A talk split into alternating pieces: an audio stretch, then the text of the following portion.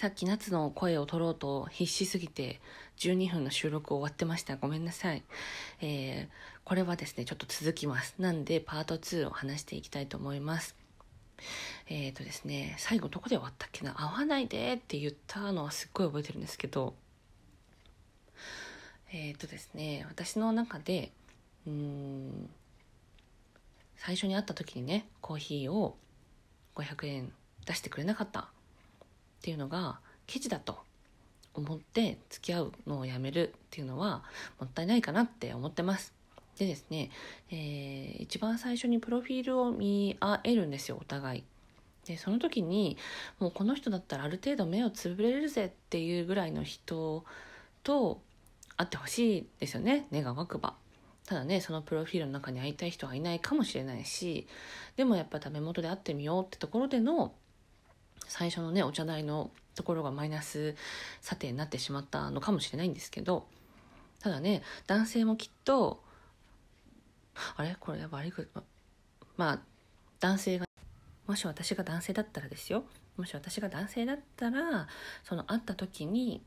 あこの女性とまだ話してたいなとかもう一回会いたいなって思ったらもしかしたらコーヒ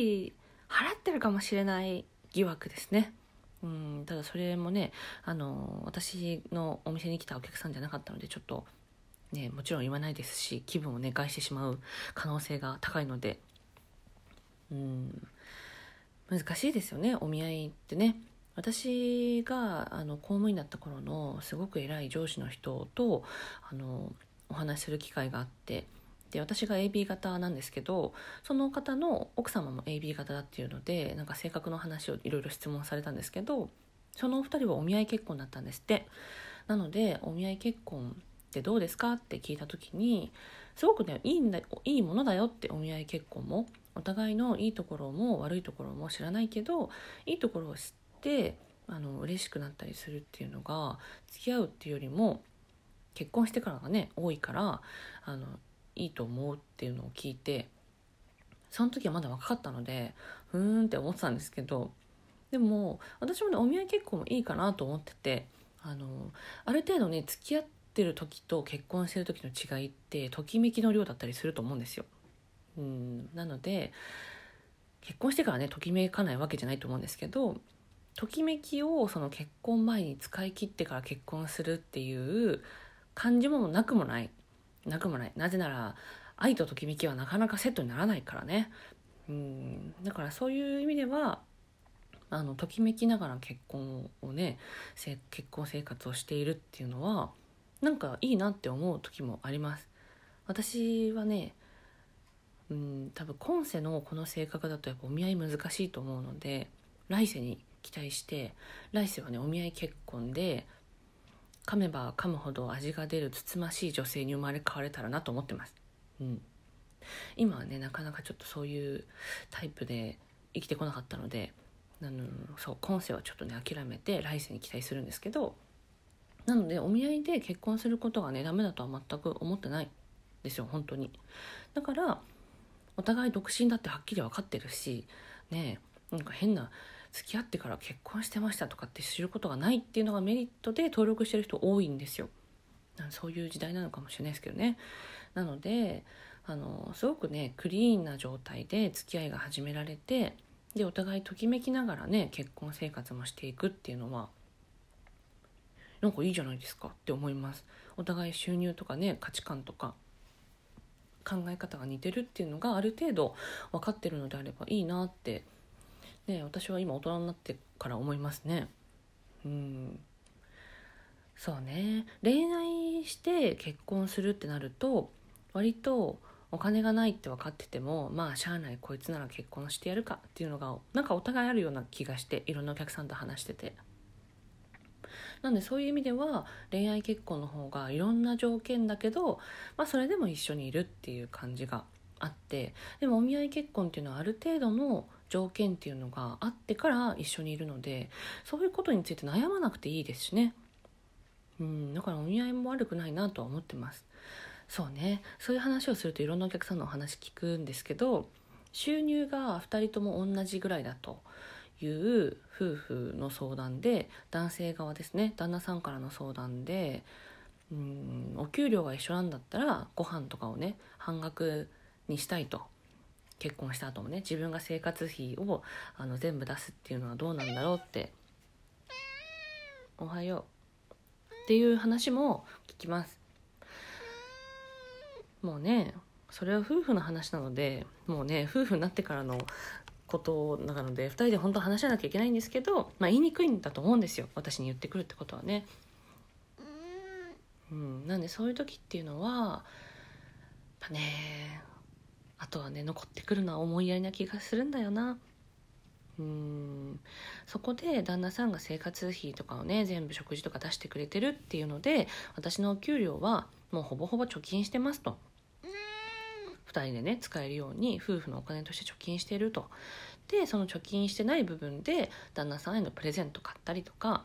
旦那さんにねサプライズでご飯連れてったりとかそういうのができていたらいいなって思います。うん、そうしたらお互いがなんかこう思いやりを持ったまま夫婦生活続けられるんじゃないかなって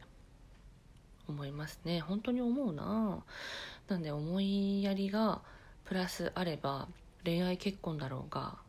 お見合い結婚だろうがすごくねハッピーだと思うんですよ。ってことを踏まえると好きでもない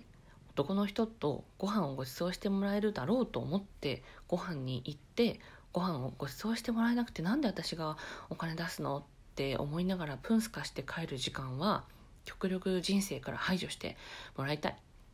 で男性もななんだこの子のご飯払うの嫌だから割り勘にしようっていうのはもしかしたら違和感感じてると思うんですよ言ってる側も。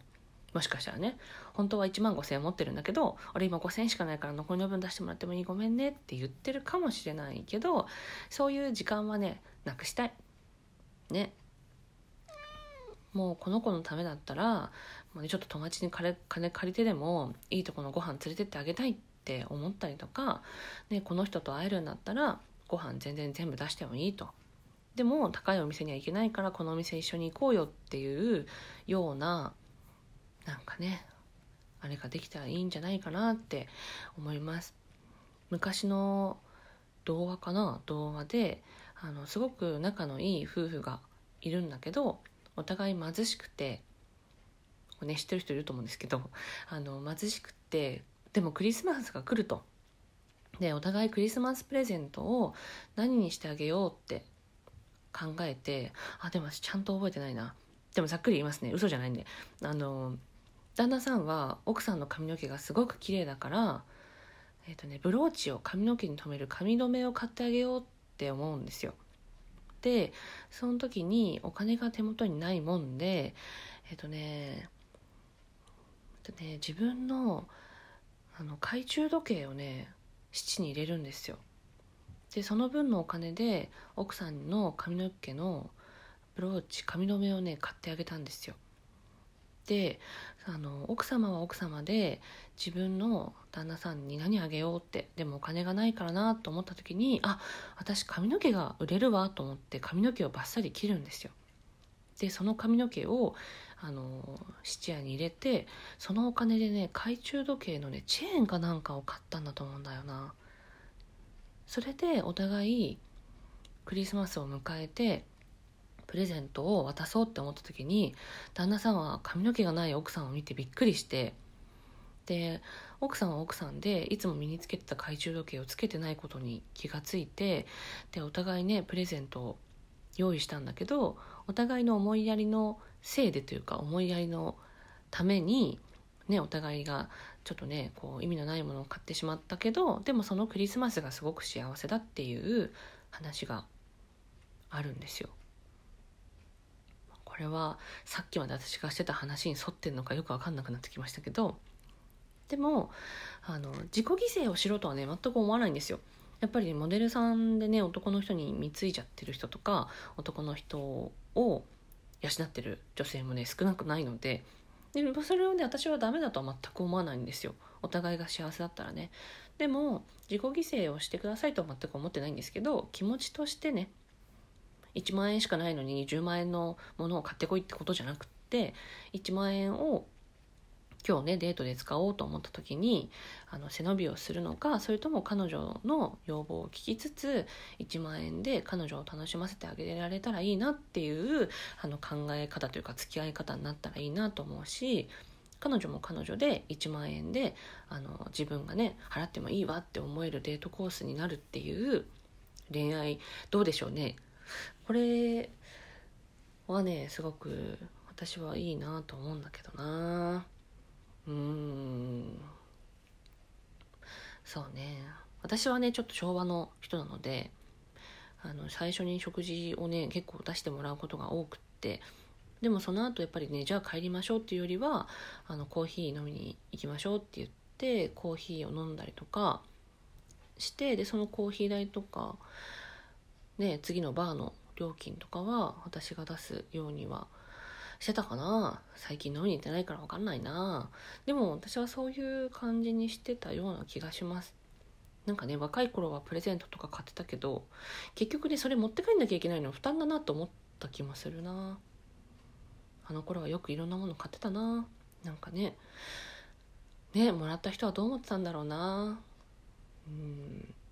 この話はねどれぐらい時間あっても足りないかなと思うんですけどとりあえずはね私の意見でした。あの3人でまたねあの前回話した3人とも会って話す話題かなと思うのでまたそれもね聞いてもらえたら嬉しいです。夏おいで